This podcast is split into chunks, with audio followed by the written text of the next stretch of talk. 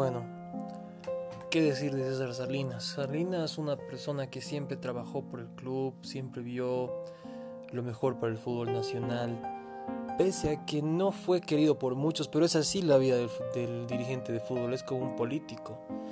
Muchos te quieren, muchos te odian. Y muchas veces son odiados porque no comparten los intereses económicos de ciertos mal llamados dirigentes, ¿no? Y él decía que quería dejar un legado en el fútbol nacional. Yo creo que lo ha dejado.